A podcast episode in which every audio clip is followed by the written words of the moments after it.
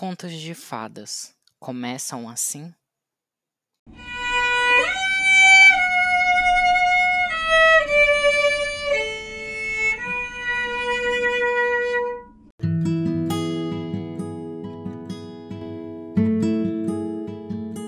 Eu tinha encontrado o amor da minha vida. Era fácil de ver. Quando estávamos juntos, nossos pensamentos estavam conectados. Poderíamos falar tudo sem precisar dizer uma palavra, mas ainda assim dizíamos. Era nítido em seu olhar o quanto ele me amava, o quanto era feliz comigo. Tive sorte em encontrar Ricardo. Ele era de uma escola do outro lado da cidade e veio jogar futebol no torneio. Nunca tive o hábito de frequentar eventos esportivos. Fui forçada por minhas amigas e não me arrependo. Quando nos olhamos pela primeira vez, algo aconteceu. Não conseguíamos parar com a troca de olhares. Ele chegou a perder alguns chutes por estar desconcentrado. Um sorriso vem em meu rosto só de lembrar. Oi, ele disse assim que atravessou a quadra após o fim do jogo. Ainda estava ofegante e suado, mas isso o deixava ainda mais atraente. Preciso saber seu nome. Sheila. Eu dei uma risada e olhei para as minhas amigas, que também riam indiscretamente. E o seu? Eu sou o Ricardo, mas todo mundo me chama de Rick. Eu prefiro Ricardo. Você quem manda. Ele mordeu o lábio de leve. Posso te pagar um sorvete? E eu aceitei. Fomos à sorveteria e não falamos muito. Ricardo não tinha muito para dizer. Estava no fim do ensino médio, sem planos para a faculdade, sem emprego em vista. Era filho único de pais divorciados.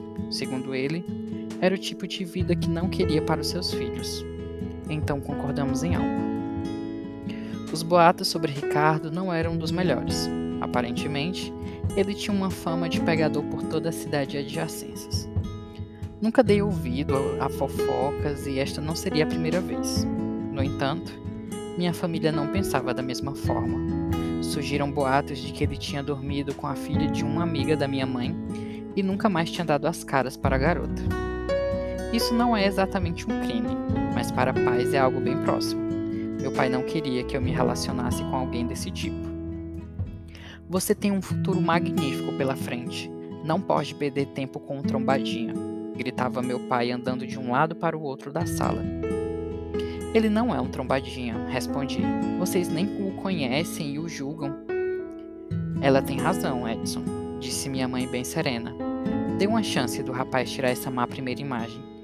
Pré-primeira imagem, corrigi. Que seja, ela respondeu. Não quero esse garoto na minha casa. Ele olhou para minha mãe, sério. Nem ouse trazer ele aqui, Sônia. Ele voltou a olhar para mim. Cadê que eu tenho esse tipo de problema com Rosa? A menina sabe o que tem que fazer, que é estudar para ser alguém. Eu não sou minha irmã, nem meu irmão, respondi. O senhor não pode me proibir de amar. Você tem 16 anos, nem sabe o que é amar ainda.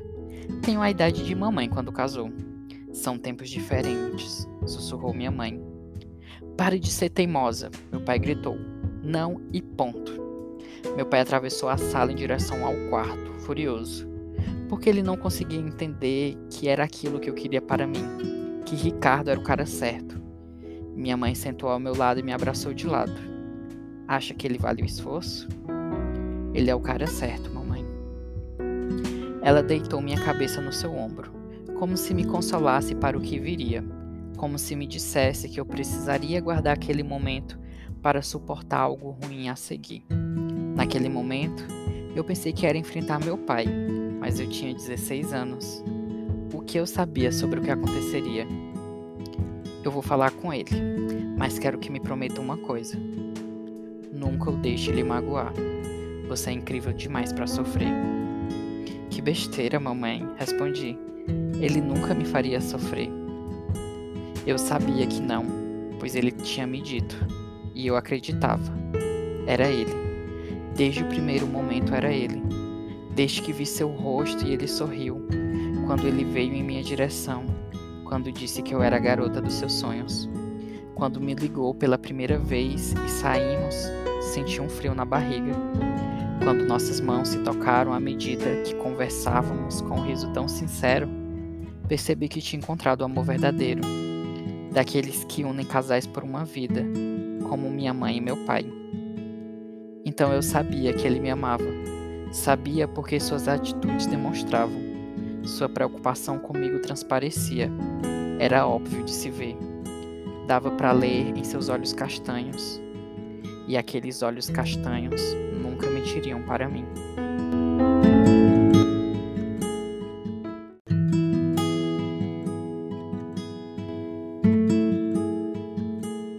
Ricardo foi à minha casa. Discutiu com meu pai várias vezes. Ele e meu pai tinham em comum um temperamento explosivo. Minha mãe sempre dizia que, como ela, eu precisaria aprender a lidar com isso, para não ter nenhum problema na relação. Ele nunca tinha levantado a voz contra mim, mas quase chegou a xingar meu pai num jantar de domingo por conta de emprego. Naquele momento, Ricardo já tinha terminado o colegial e ainda estava desempregado. Eu estava no primeiro semestre da faculdade e me preparava para um estágio numa escola do bairro. Segundo meu pai, precisávamos assumir as responsabilidades da vida adulta, pois não teríamos nossos pais para sempre e não seria de bom tom que Ricardo fosse sustentado por sua mulher. Meu pai conseguiu atingir o ego do Ricardo em cheio. Pela primeira vez, vi ódio no olhar do meu namorado e cheguei a não reconhecê-lo quando pronunciou a frase. Eu prefiro morrer de fome a ter minha vida dominada por uma mulher. Nunca vou aceitar você com minha filha, respondeu meu pai retirando-se da mesa. Minha mãe me olhava fixamente, como se me perguntasse algo, que naquela hora eu não imaginava o que era. Ricardo era jovem, estava irritado, não falou por mal. Estava ficando cansada de ele ser sempre mal interpretado. Nem todos os jovens conseguem emprego quando terminam o ensino médio. Meu pai estava sendo dramático. Daquela noite em diante, as coisas só ficaram piores. Ricardo praticamente não andava em minha casa, pois sempre era uma briga diferente e eu percebia que nossa relação começava a ficar tensa. Começamos a nos desentender por motivos banais, que se tornavam uma grande discussão. Parecia o início do fim. Se continuarmos por esse caminho, não vai ter jeito, falei. Estávamos em um parque durante a noite. Eu estava gritando sobre como era insuportável ter que voltar cedo por causa do horário estabelecido por meus pais. Ele parou e me olhou, como se toda a raiva tivesse desaparecido de forma instantânea para dar espaço ao espanto. Está pensando em me deixar? Não é o que quero, mas não quero também sofrer por estar com alguém que surta todas as vezes que nos vemos. Mas a culpa é do seu pai, é isso que ele quer e está conseguindo. E o que vai fazer a respeito? Perguntei. Gritar no meio da rua como está fazendo? E o que você quer que eu faça? Sei lá, Ricardo. Pode arrumar um emprego, estudar algo, não rebater o que meu pai diz, não sei. Mas do jeito que está, não está dando. Tá certo. Ele venceu. Vou arrumar um maldito emprego para calar a boca dele. Ele me abraçou. Tudo para te ver feliz. Bem melhor assim, respondi beijando. Agora diz que me ama. Eu te amo, seu bobo. Ricardo de fato arrumou um emprego. Trabalharia como um representante de uma empresa grande. No entanto, trabalharia em outro estado. O trabalho era ótimo e ele ficou super empolgado em me dizer que ganharia super bem em uma função prestigiada. Daria para ele construir sua vida sem precisar pedir um centavo à sua família. Nossa vida, ele corrigiu. Como assim? Perguntei. Eu quero que venha comigo. Mas a minha vida está toda aqui: a faculdade, a escola onde quero trabalhar, minha família. Você vai poder estudar e trabalhar lá. Pode visitar seus pais nas férias. Podemos nos ver nas férias, respondi. Namoros à distância não dão certo e eu não quero voltar para essa cidade. Eu estava muito feliz com ele mas precisei de alguns dias para assimilar a ideia de decidir entre abandonar tudo e abandonar Ricardo. Apesar de amá-lo, ainda éramos namorados, e esse era um tipo de decisão que mudaria minha vida para sempre. O que me diz? Ele perguntou, cortando meus pensamentos. Preciso pensar. Viajo próxima semana. Passei noites em claro pensando sobre o quanto amava Ricardo, sobre até onde estava disposta a ir por ele.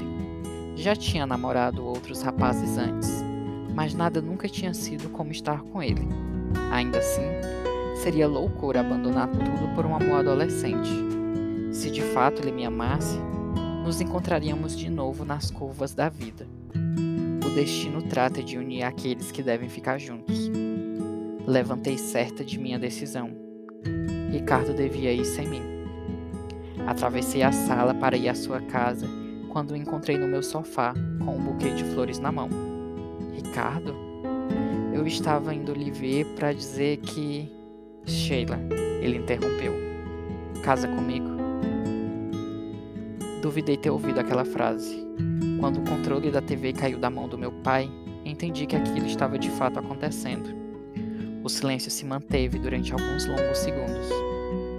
Acho que precisa responder algo, ele disse. É claro que ela não vai aceitar um absurdo desses, gritou meu pai. Fica aí na sua que eu tô falando com ela. Olhei para minha mãe em busca de uma resposta, mas seu rosto se mantinha totalmente neutro a tudo, como se ela não estivesse chocada com a proposta. Afinal, ela só significaria algo se eu aceitasse. Essa decisão é sua, ela parecia dizer. Sim, eu aceito. Ricardo me puxou no abraço e rodopiou pela sala. Naquele momento, senti toda a vida que conhecia desmoronar enquanto girávamos, e por mais louco que pareça, não liguei. Eu passaria o resto da minha vida com um homem que eu amava, e nada mais importava. Nossa história começava ali, naquela dança. Nos casaríamos após a viagem por conta do tempo enviaríamos os convites para as nossas famílias, embora a minha provavelmente não fosse. No fundo, eu queria acreditar que eles se acostumariam com a ideia com o passar do tempo, quando me vissem feliz com minha decisão. Comprei meu vestido ainda lá, na loja de uma amiga da minha mãe. Um vestido belíssimo, com traços bem delicados. Imaginei por muito tempo que usaria em meu casamento, então precisava ser perfeito. Após decidir, de, após decidir sair de casa, meu pai parou de falar comigo. Apesar de não concordar totalmente, minha mãe apoiou, desde que eu me lembrasse que ela dormia cedo, para o caso de eu voltar. Não vai me ver voltar, mamãe. É para sempre. Santa Aparecida lhe ouça, minha filha. Santa Aparecida lhe ouça. Ela abriu o armário e tirou uma caixa. Tem um presente para você. Para mim, Sim.